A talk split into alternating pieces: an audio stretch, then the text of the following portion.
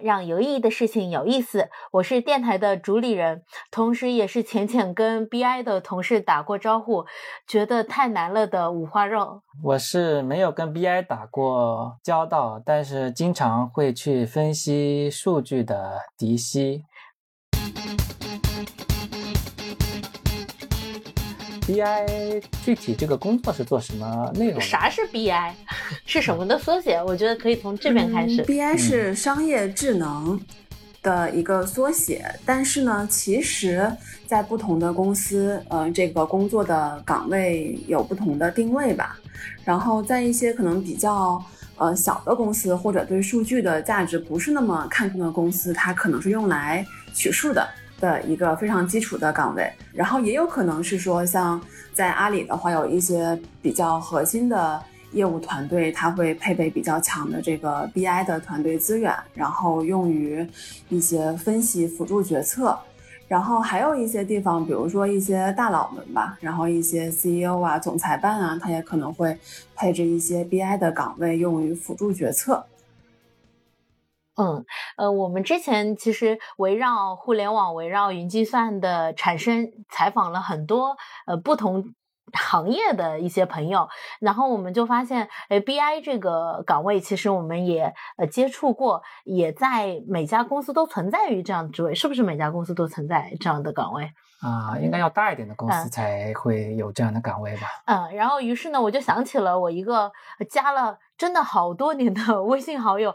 最近才比较密集的聊天聊起来，呃，就想说跟他聊聊 BI 到底是做什么的，到底分析些什么，到底起的作用是什么。那我们先请今天的嘉宾跟大家打个招呼，做个自我介绍。嗯哈喽，大家好，我是 Seven。本科的时候我是在杭州，在浙大，然后专业是。嗯，信息管理与信息系统就是管理工程的这个专业。然后读研的话，我是自己换了专业考的研，然后去了上海交大读的是应用统计，是一个非常偏应用向的一个统计学的专业。然后我毕业之后呢，第一份工作是在携程，就是做这个数据分析。然后第二份工作是去了北京。在 Growing.io 就是一家专门给互联网公司做数据产品的一家公司，然后我是在里面也是做呃类似于像数据分析咨询的这样一个工作，然后就来到了阿里，然后在阿里待了五年多的时间，前前后后也换了几个业务，就是做过这个财富的业务，在蚂蚁的时候，然后也做过就是支持。CEO 这样的一个就是综合决策的这个 BI 团队。行，那我们呃马上进入第一个问题。第一个问题就是 BI 算程序员吗？就是从刚才的介绍里面听上去，感觉专业里还是没有程序员，呃，没有没有没有计算机这个专业啊。呃，就是说还是需要有一些数据分析的这样的编程的能力。对，因为我认为说直接聊 BI 的工作是内容是什么，这个有点太太深了，太复杂了，所以可以先回答一下 BI 算不算程序员？我认为 BI 是完全不算程序员的，就是 BI 唯一的技术能力就是他会写 Circle，然后但是这个 Circle 其实是可能只需要呃一个月的时间就可以写得非常好。所以这个是一个很简单的入门的能力，且这个能力可能是对呃 BI 的实习生的一个最基本的要求。它可能是连 P 五在一个 P 五的 BI 里面这部分能力的 比重也是一个最基础的一个能力。它并不是决定了你能不能做一个 BI 的最核心的能力，但是没有是不行的。啊，所以他唯一的技能就是会写 circle，然后还有就是对对数据要非常非常的敏感，嗯，所以其实它不算是一个有技术门槛的职位，但是它是一个有专业壁垒的这个职位，它的专业性不体现在技术能力上，体现在分析能力上，可能后面我会。就是慢慢的把什么叫分析能力更具象化一点，就是顺着一些 case 啊去介绍。好的，好的，呃，但我听下来啊，虽然说，嗯，呃，Seven 描述的大概一个月左右时间就能够去掌握呃 Circle 相关的能力，就可以去上手这个工作了。但是其实 有很有意思的一点就是说，呃，像我们呃比较小的公司，像很多数据分析的工作，有些时候是呃 DBA 去做的，或者说是一些掌握比较核心岗位的程序员去做这一块工作。因为，呃，首先他对业务比较熟悉，另外就是说能够把一个特别大的数据能够通过 Circle 去统计出来，其实写这个 Circle 也没有那么的容易。嗯，所以呃，听下来感觉就是说，呃，又是一个专业性门槛相对可能没那么高的工作，但是在不同的位置上来讲的话，它又可能是一个呃偏高门槛的工作。你在说啥？这段点到底是难还是不难啊？我都不懂他在说啥。对，就就是因为我我听下来是这样子的，就是说 Seven 会觉得这个好像。实习生就能够学会的，对吧？但是，呃，在在我的实际的工作实践中，做数据分析这个工作，其实是需要有相当经验的人员才能够去做的一个事情，而不是说一个，嗯，实习生或者刚毕业一两年的程序员就能够去做的这个工作。相对来讲的话，它甚至要比说能够直接上手去写一个 APP 一个页面，或者是做一个后台服务。呃，门槛还要更高一些。嗯，我这么去解释吧，就是我们现在在聊的这个话题呢，其实仅仅是 BI 需要就是具备的技能中的，就是数据处理和数据获取的这部分的能力，对吧？然后这部分的能力呢，在整个 BI 的这个能力体系里面是呃最基础的一部分，甚至是一个对一个 P 五的。BI 必须要具备的基础能力，然后在这部分能力里面呢，就是它其实可能技术门槛并不在于你会不会写 SQL 语句，可能是在于说，嗯，就是数据的量是比较大的嘛，然后数据复杂度是比较高的，你怎么能够准确的取出一个业务要的指标的口径，这个可能是有一些难度的，嗯。然后，嗯，你怎么去理解？就这么多数据源，他们之间应该去如何统计，如何去关联，才能算出一个正确的数？嗯，那这个本身其实并不是难度在技术嘛，它难度可能是在于这些底层比较脏的这些数据的理解呀，然后处理啊等等，这个可能是稍微有一些难度的。然后这个可能会涉及另外一个问题，就是 BI 的这个岗位和数仓。他们是一个什么样的关系，对不对？嗯，呃，可能在一些公司的话，就是数据分析和数据开发是在一个团队的，啊，那在像呃我们这样的公司的话，它是两个团队，且完全是不一样的职能。简单说呢，就是数仓去负责处理这些底层的数据，让这些数据能够结构化、清晰化。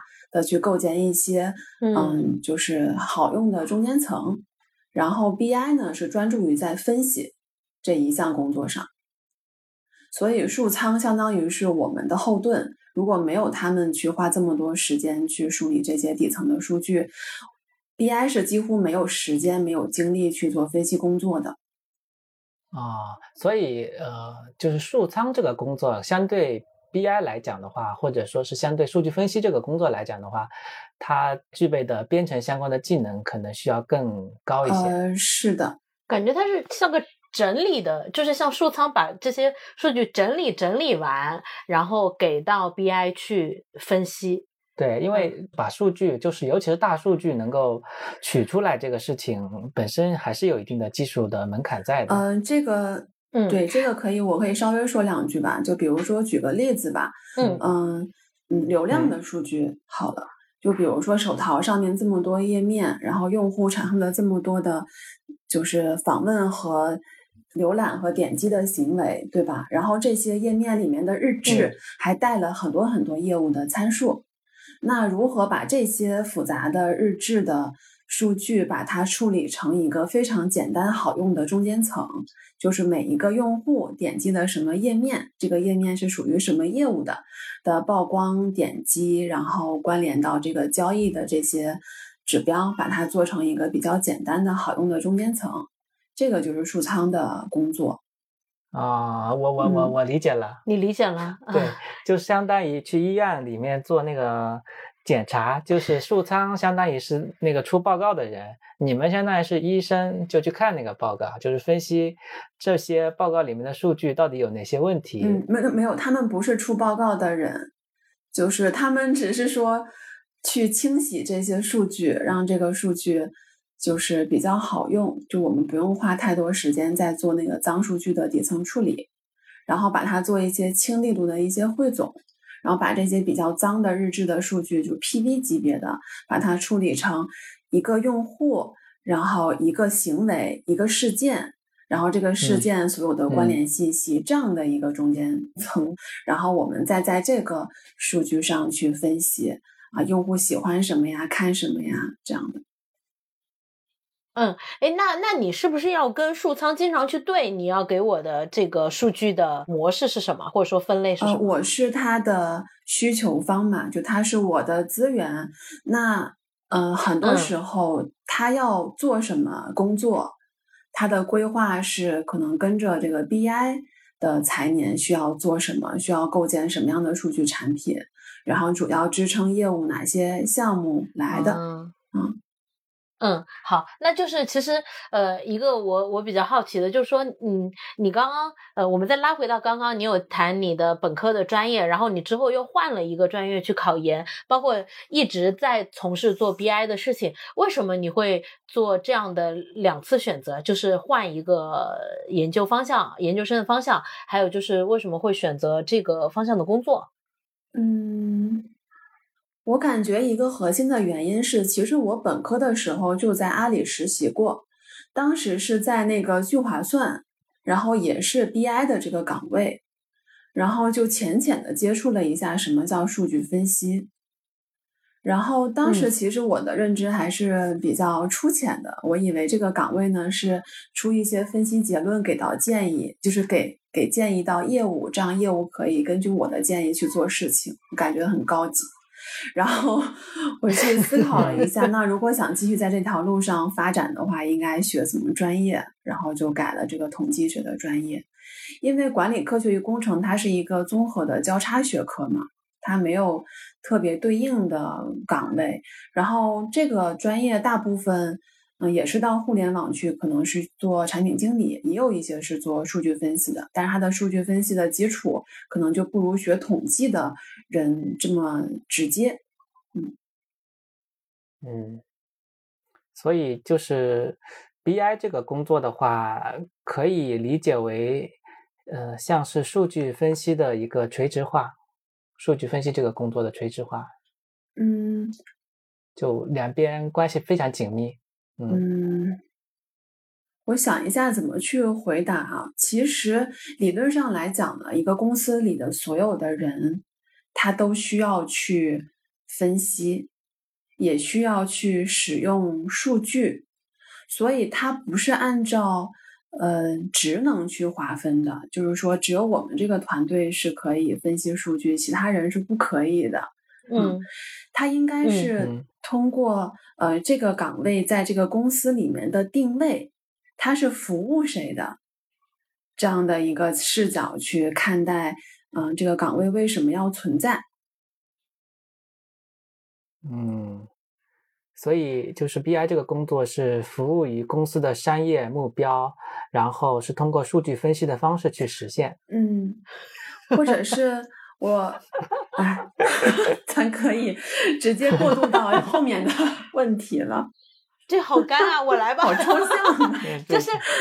嗯，对对对，太抽象，两个人进已经进入了纯理论派的这个 这个研究了。那嗯，因为你刚刚提到你的工作经历中有一个公司叫 Green IO 嘛，然后前几年其实又盛行一个叫增长黑客的一个概念嘛。嗯，我我能理解说是那个时刻或者说那几个呃那几年大家认识到去进行数据分析可以去帮助业务的增长，可以去降低我的营销成本或者等等的好处，所以这样的岗位产生。还是之前这样的岗位就存在于公司，它到底原来是一个什么样的状态？是不是有爆发点？我在思考。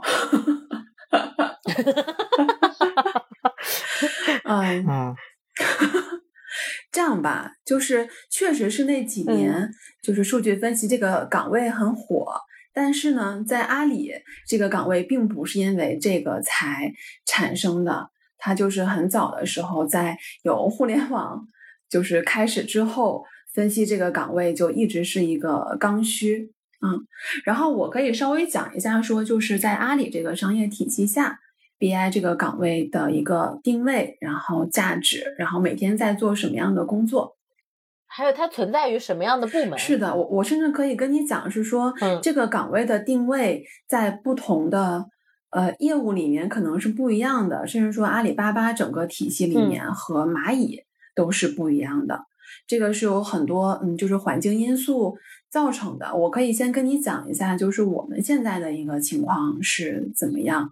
嗯，就是阿里巴巴这边呢，其实之前商业智能部一直是一个横向的岗位，是一个类似于中台这样的决策。然后它的呃整个大部门的老板呢，就是。郑汉嘛，就是很多人也都是听闻说他是这个部门的一个像创始人的一个感觉。其实最一开始，这个部门变成中台的核心原因呢，是因为就是阿里巴巴的总裁，他是财务出身的，他是非常数据 sense 非常好的。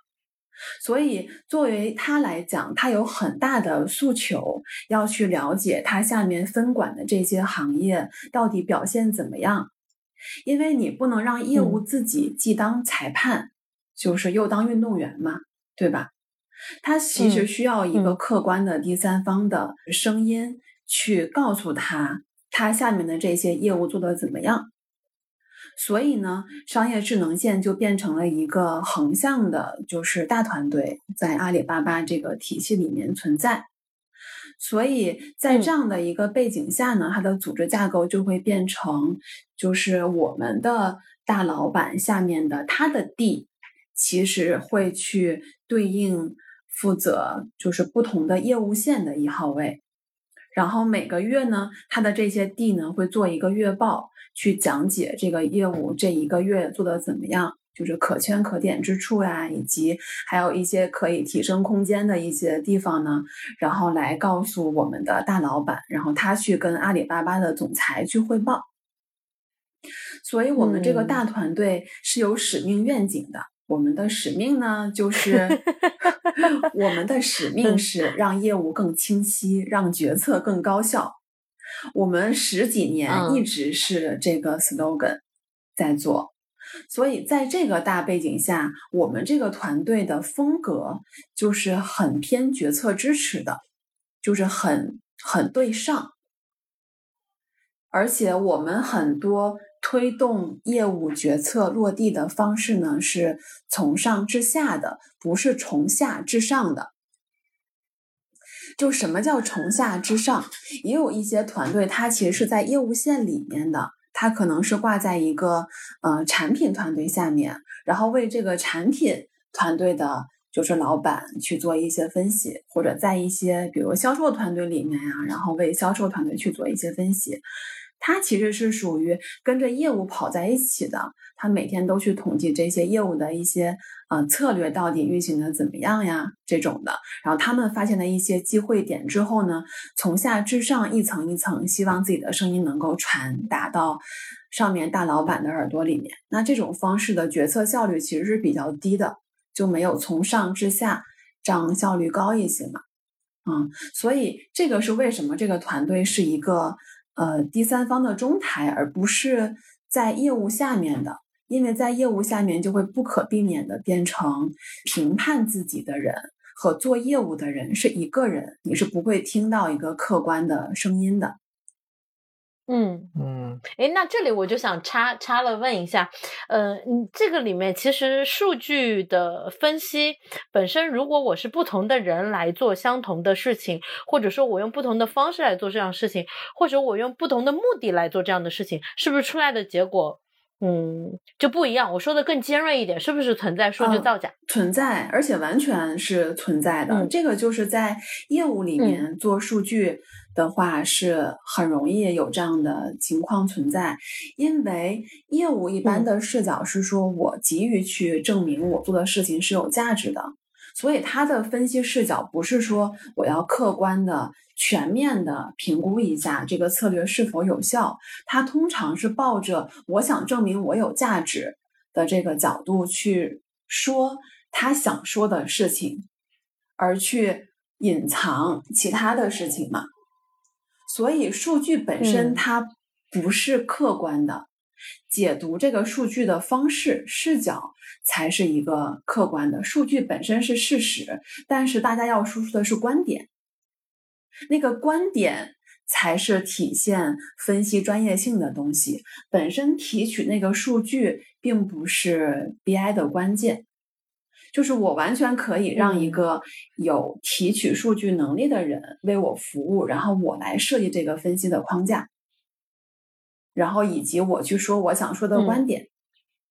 然后这个地方其实我可以举一个小例子，就是假设吧，就是我们现在有一款 A P P，然后这个 A P P 其实有很多不同的流量的来源嘛。然后为这个 A P P 贡献 D A U，然后呃用户来了之后 D A U 还有后续的这个 I P V U V，就是商品详情页的访问嘛，一直到后续的用户的交易转化。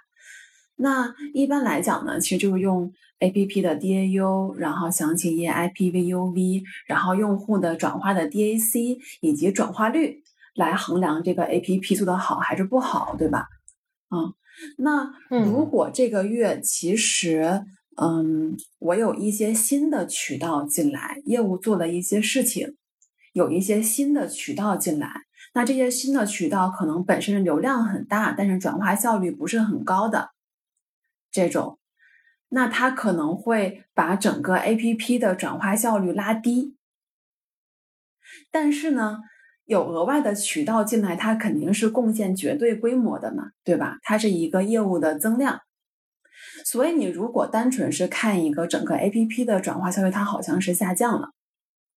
但这个业务其实不能这样去解读，它的解读方式应该是这个月我的业务做了新的事情，在原本的基础之上带来额外的增量，而不能按照这个月我的 A P P 的转化效率下降做的不好这样来解读。所以，数据是客观的事实。但是观点是主观的，是体现你分析思路的。你怎么看这个数是最关键的，而不是提取这个数据。提取数据本身不是那么关键。嗯，但是正是因为数据是只是用来去支撑这个观点的，那么它就有很多的角度去解读这个数据。那你们的工作就是比较比较直接一点，是怎么样就去评判，就是谁工作做得好，谁工作做得不好呢？这个要怎么去体现呢？嗯，你是说？就或者就像像 KPI 类似这样的东西，它怎么去考核？就是呃，对于你们的这个工作，它的表现的一个成果。你是说作为 BI 来讲，比如说我的团队的人，我要怎么知道他们分别表现好还是不好，是吗？啊，是的，是的，是的。想一想怎么说啊？嗯，确实是哈。就你怎么说都可以嘛？对，你怎么说都可以，而且我感觉这个对于他们汇报的老板也非常考验，就感觉每个人可以根据数据得出一个结论给到他，而且都有支撑。对 好，那还是回到刚才这个问题，就是不同的人做 BI 可能会有不同的结论，如何去避免？就是如果想要避免的话，只有一个方式，就是你的专业性是可以避免的。嗯，这个专业性可能有点抽象啊，但是确实是在我们这个分析体系里面，我们是知道谁的分析专业性强，谁是比较没有那么强的。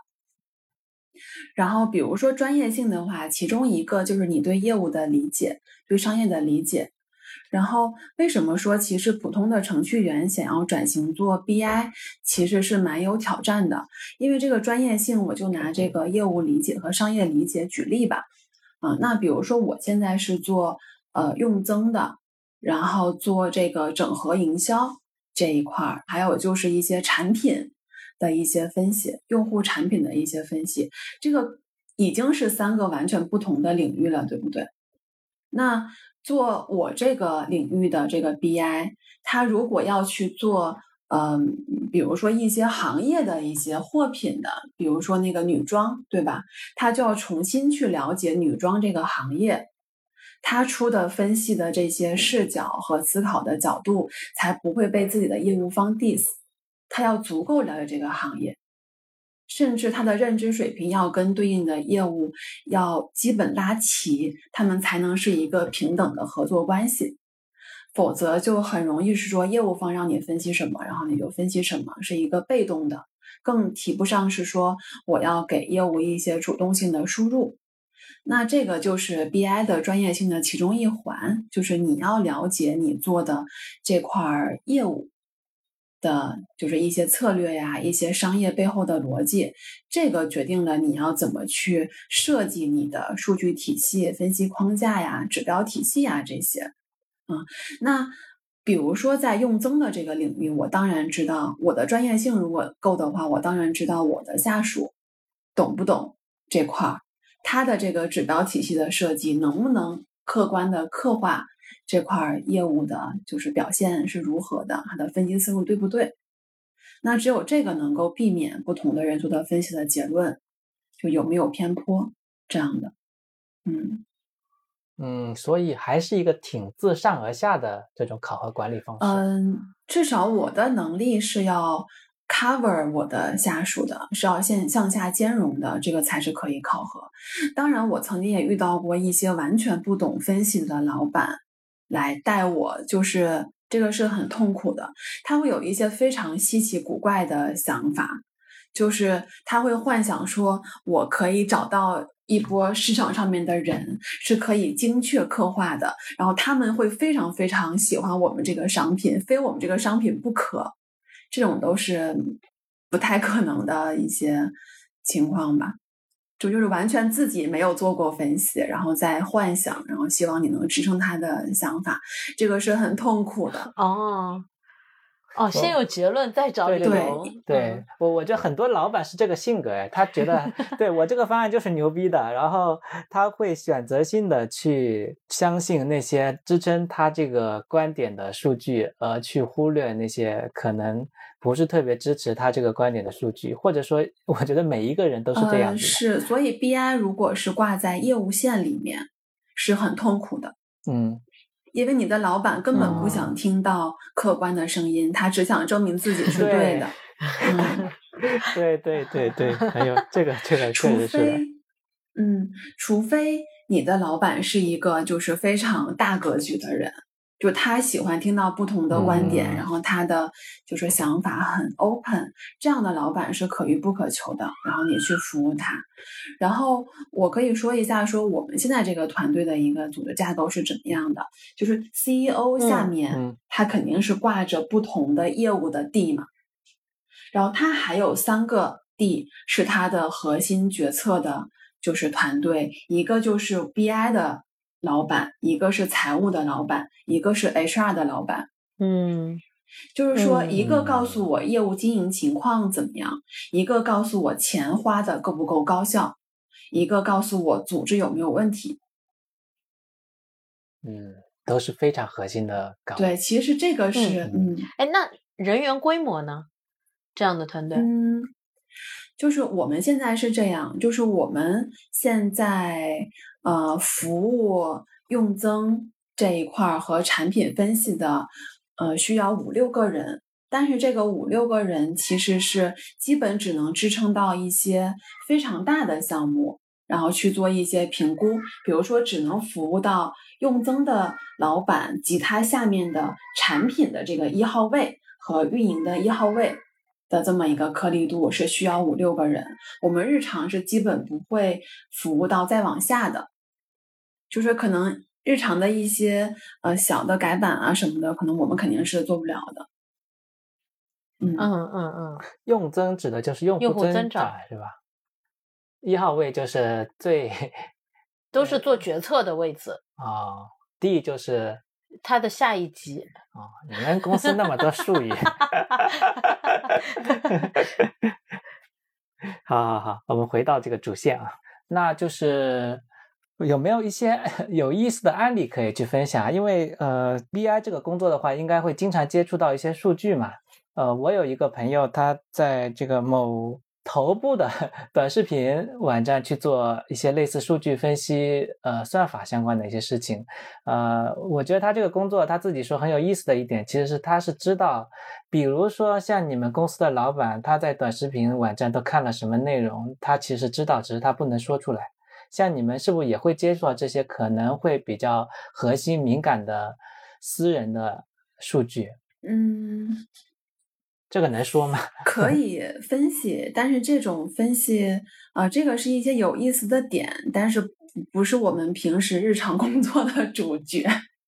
比如说，之前我在携程的时候，理论上也是可以看很多用户对吧购买酒店的信息，然后嗯，但是其实是如如如果你有工作需要的话，其实你是可以去查，就是每个 user ID 的这个交易的。记录，但是必须得有比较正式的理由才可以去查，嗯，但其实当时就是王宝强那个事件出了之后，我们就有去查 他的经纪人的名字有没有出现在那个就是我们酒店的那个交易的记录里面。你这个都不能播，这段，这不合规。这个对于数据安全来讲不合规。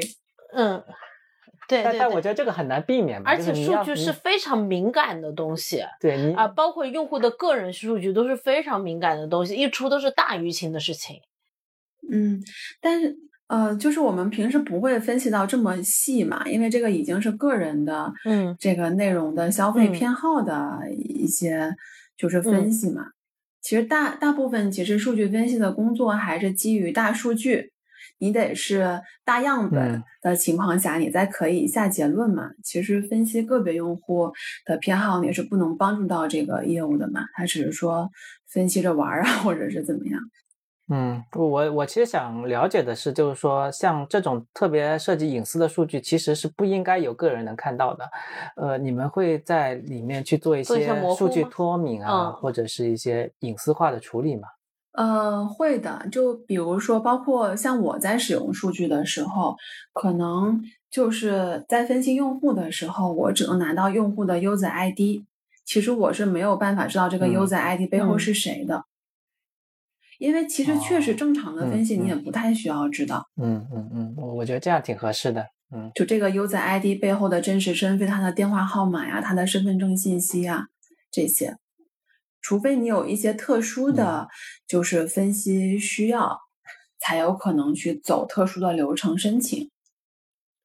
嗯，有没有那种有有没有你感知过那种我刚刚说的极端的例子，就是不同的人用同样的数据做出相。对的结论的这种例子，每一天都是这样的 case 呀。每一天就是到什么程度啊？到什么程度？就是呃，业务老板在听他的下属跟他汇报一个项目的结论的时候，他都要问一下 BI 是这样吗？就是每你们好像警察，就是每一天都会这样，就是。他的下属经常会汇报这个项目的效果超好，然后前效超级就是优秀，对吧？然后转化效率超级高。这个有时候是因为他的工作需要，他需要去证明这个项目有价值。但是呢，他毕竟不是专业做分析的，他的一些呃统计逻辑以及看待这个事情的方式可能会没有那么的全面嘛，分析的过程。嗯，所以就需要专业的分析团队给他盖个章，就说嗯，这个结论没问题。就经常会有这样的情况存在，像呃上次五一的项目复盘的时候，就是业务都已经写好他们自己的那个复盘的报告了，然后他们半夜拉我去帮他去 review 他这个报告。能不能在第二天总裁的这个五一复盘会上去讲？然后其中他有一些结论是我帮他删掉的，就说这个东西是不能说的。你这个东西逻辑可能是有错误的，不应该这样去阐述。然后还有一些分析是 A B 实验的结果，它其实是不好的。但是你如果不做 A B，你单纯说这个呃项目效果好呢，就。就不太成立嘛，因为我们已经有这个 A/B 实验的效果了，是没有的。就他他他这个活动是没有增量的效果的，那你就不能在那个会上讲它有增量。哎，你们会经常吵架吗？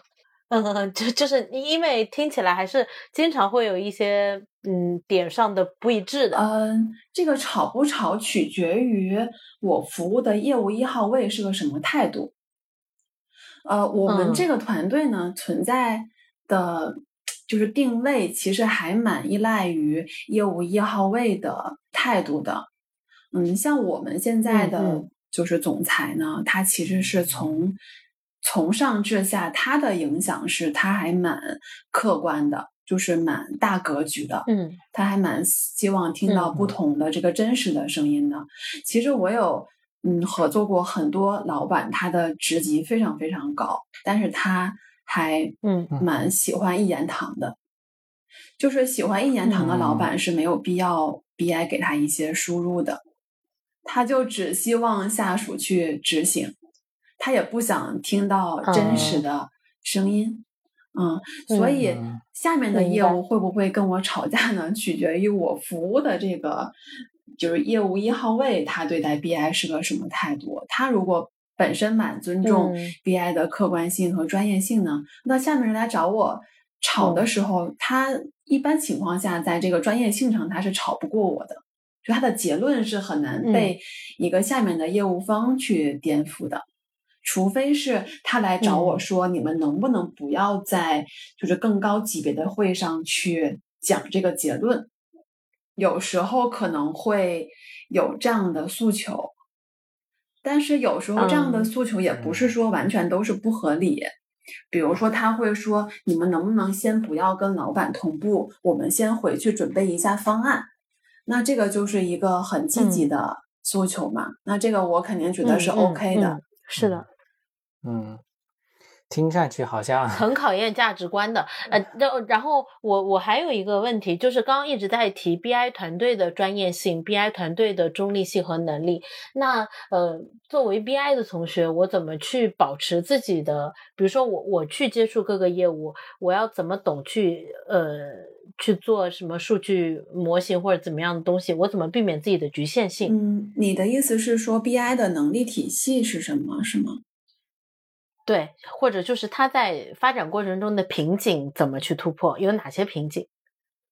嗯，我的经验上是这样，就是当你刚入行的时候，你是一个 P 五的分析师嘛，那你的局限性就是用数据，就是怎么能比较高效的数据获取和数据验证，就是取到正确的数，然后以及怎么跟数仓团队去协同，怎么给他提需求，对吧？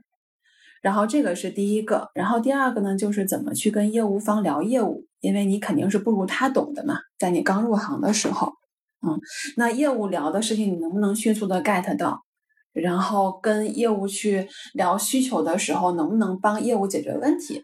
那这个是一个刚入行的分析师的一些瓶颈，然后再往后走呢，就会变成会分析助业务，就会是一个瓶颈。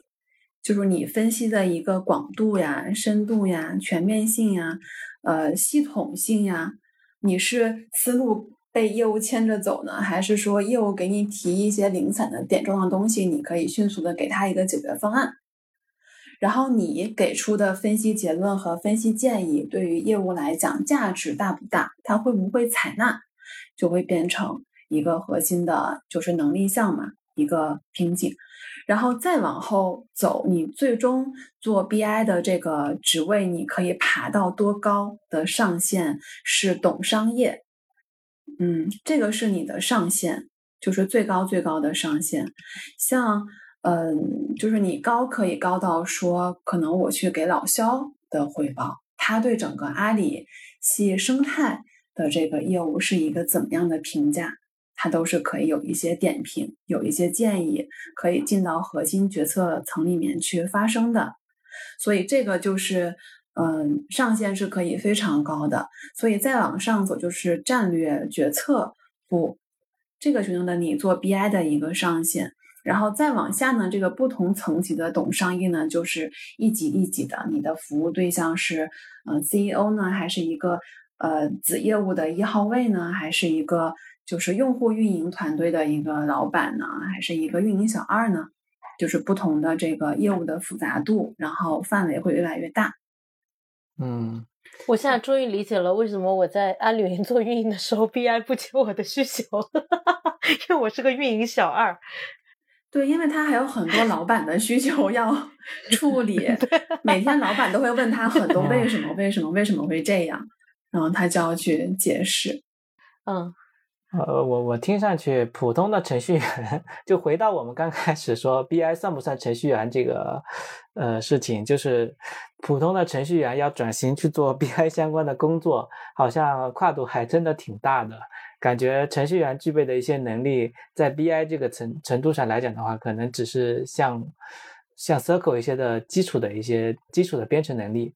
就是这不是它的核心点，对，这不是它的核心点，所以是的，呃，它确实是一个就就跨度蛮大的一个一个事情。但是呢，它确实可以让一些在大学期间 学习这个计算机相关的专业的同学可以考虑的一个工作。嗯，是的，但是要有一个预期嘛，就是你你的计算机专业在这个岗位上是没有任何优势的。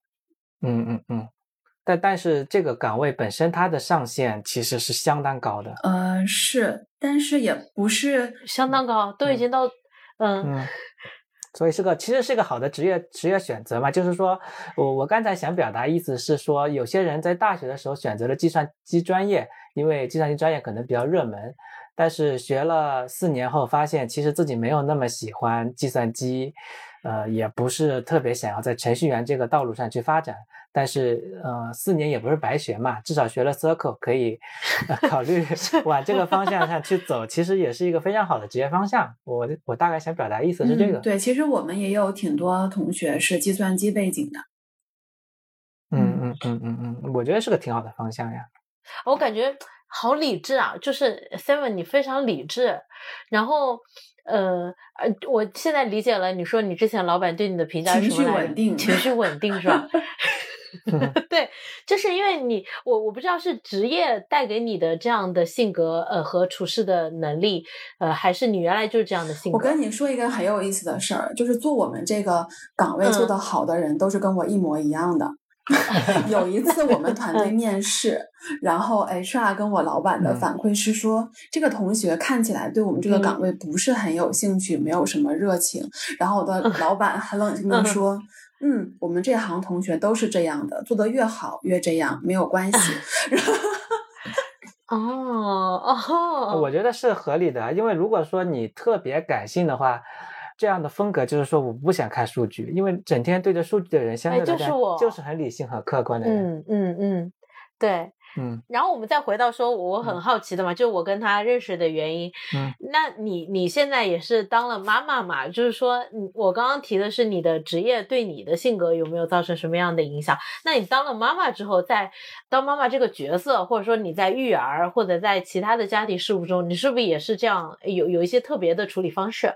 那跑题了吧？你这个 嗯，首先呢，我觉得我回归工作之后，好像跟就是有孩子之前没有太大的差别，因为我还蛮擅长角色切换的，嗯，就是在每一个角色里面就享受当下的这两个小时、这四个小时、这八个小时就好了。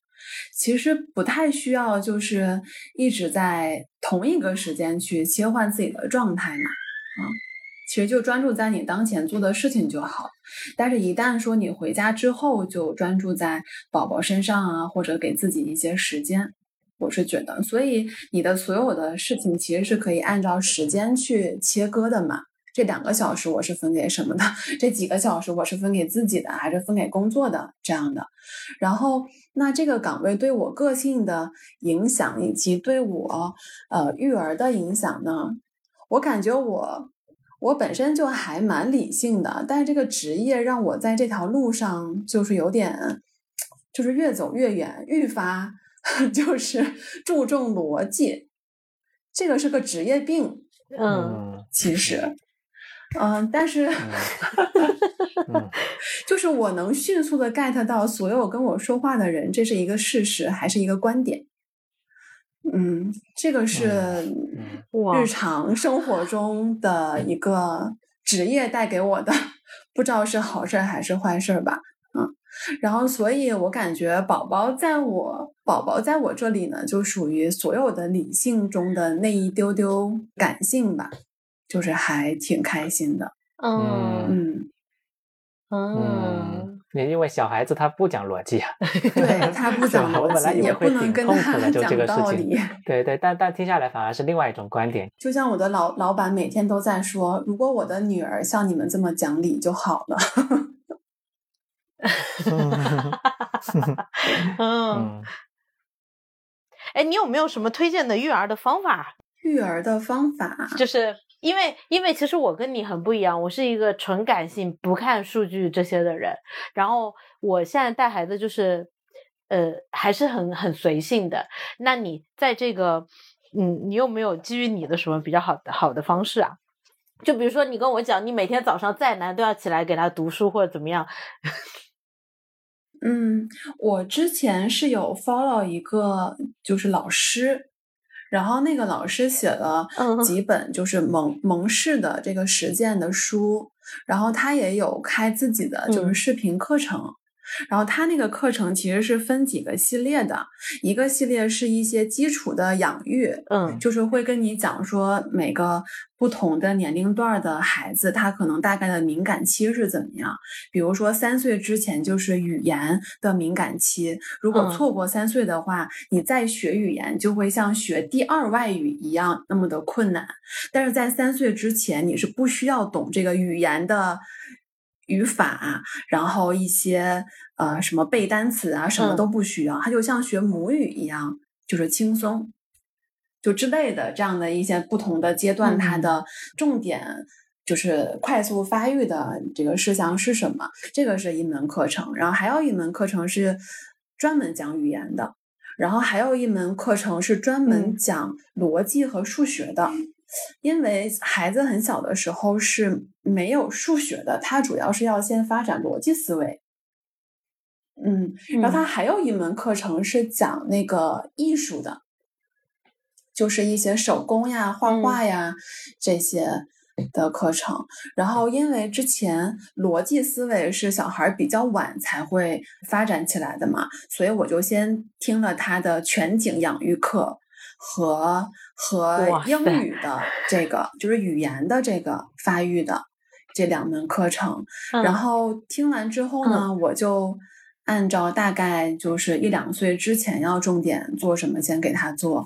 所以我根据那个呢，我想了想，我现在的时间也就只有早上能抽出半小时的时间，所以我就全部这半小时是给。英语了，是给英语启蒙了，因为中文启蒙的话，日常我们交流都会有机会的嘛。然后英语启蒙，家里除了我给他讲的话，就其他人是没有办法给他讲，因为给他听录音是没有办法代替，就是直接说的。嗯，哎，我今天听下来几个收获，我觉得。B I 跟我想象中完全不一样。我最开始以为是程序呃编程里的一个分支，现在听下来是我已知的所有的职位里天花板最高的一个 一个岗位，是不是啊？我真感是我已知的。职位里天花板最高的一个岗位，然后整个 Seven 给我的感觉就是一个很理智的人，在面对我各种呃清楚不清楚的提问的时候，都非常理智的，呃，很很慢条斯理的在解答我。然后以及最后我们聊到的在育儿的方向上，他也是自己多方了解，做了一个感觉，把把这些东西做了个分析，然后选择了呃自己当前要做的重点和要做的事情的一个呃母亲。那今天的聊天的内容我们大概已经聊完了，Seven 有没有要补充的？嗯，没有，没有吗？因为我一直听见我女儿在外面鬼吼鬼叫，在海里啊啊啊！哎，你希望你女儿做 BI 吗？我就八卦一下，没有没有，说了说了说了，已经说了。你希望你女儿做 BI 不希望吧？不希望不希望。我觉得她还是。就是因为可能我做的这个工作吧，我还是希望他，就是可以潇洒一点、自由一点、洒脱一点，做一个大女主。就我吗？哦，好的，那我们今天就聊到这里啦。嗯嗯，好，拜拜，拜拜，拜拜。